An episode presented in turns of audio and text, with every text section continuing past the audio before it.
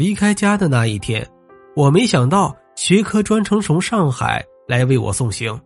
站台上，他满眼泪花，哽咽着说：“哎，咱发小里面就你一个人穿上了军装，到部队以后好好干，干出个样来。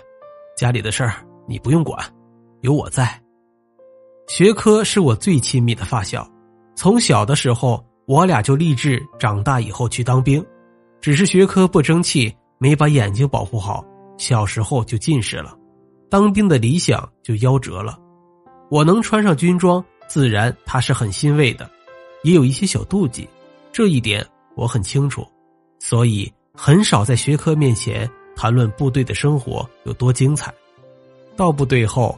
学科几乎每个月都会给我来信，在信中，他谈到家乡的路变得越来越宽，楼盖得越来越高。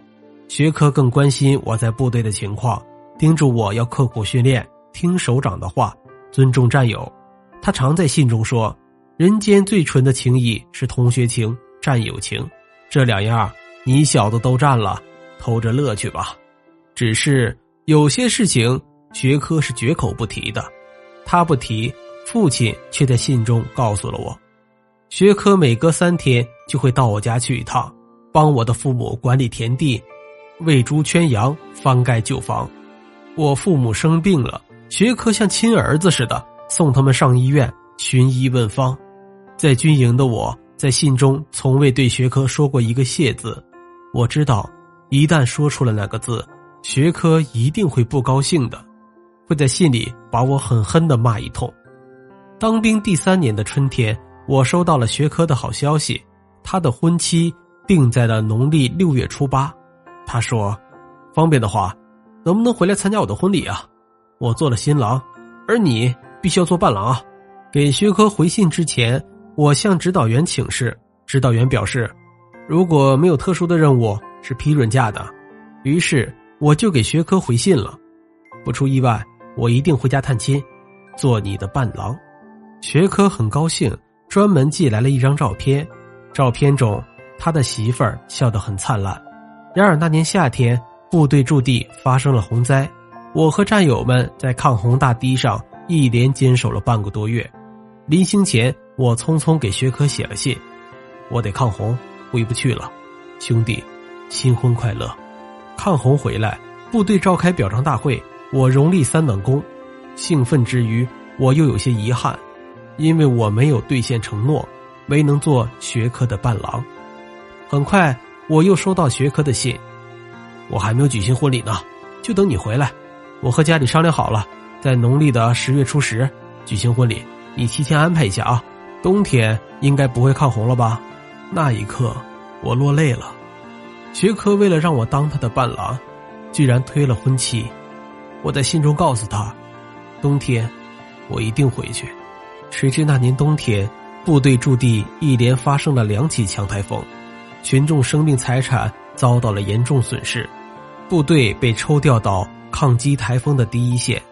出发前，我怀着复杂的心情给学科写了信。这一次，我又让你失望了。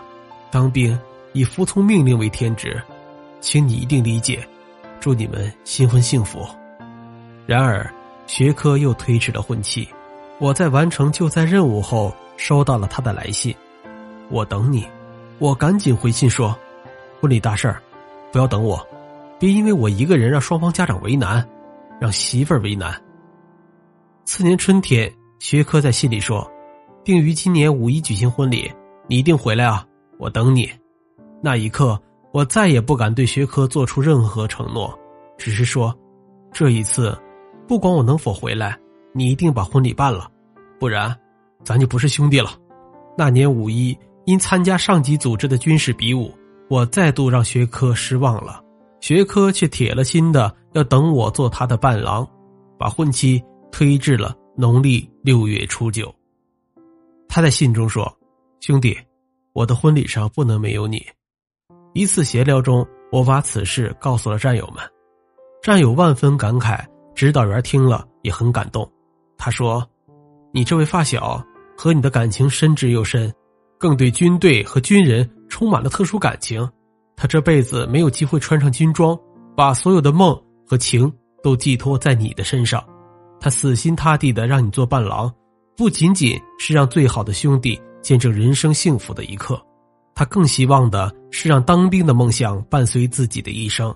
有一位身为军人的伴郎，恐怕是一辈子最踏实、最骄傲、最感恩的事儿啊！指导员的话说进了我的心坎里，在指导员的建议下，战友们搜集了一大包子弹，制作了五套弹壳饰品，包括“百年好合”“双喜临门”“梦想可贵”等图案。这是同志们送给你那位发小的礼物。指导员将弹壳礼物塞进了我的背包。还有一封他写给学科的亲笔信，信中写道：“你有一颗执着的心，你有一份追梦的情，你和军人一样重情重义，有股血气，难得可贵。我和我的战友祝你新婚幸福。”下了火车，夜色正浓，学科和爱人已经在车站等候多时了。几年不见的我们百感交集，我把战友的礼物送给了学科，学科满脸震惊。颤抖着手，捧着，亲吻着，泪如雨下。婚礼当天，面对亲朋好友，司仪当场宣读了指导员的信。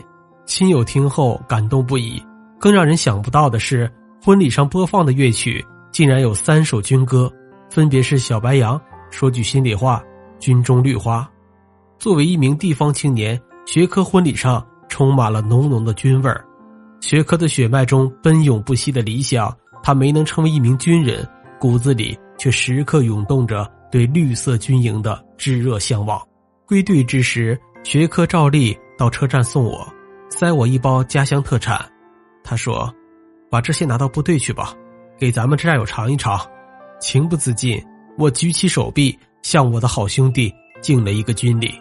如今，学科的儿子小兵已读初中，他最担心的是。小兵因学习压力过大而视力损伤，时常把小兵赶出书房，让他到操场上运动运动。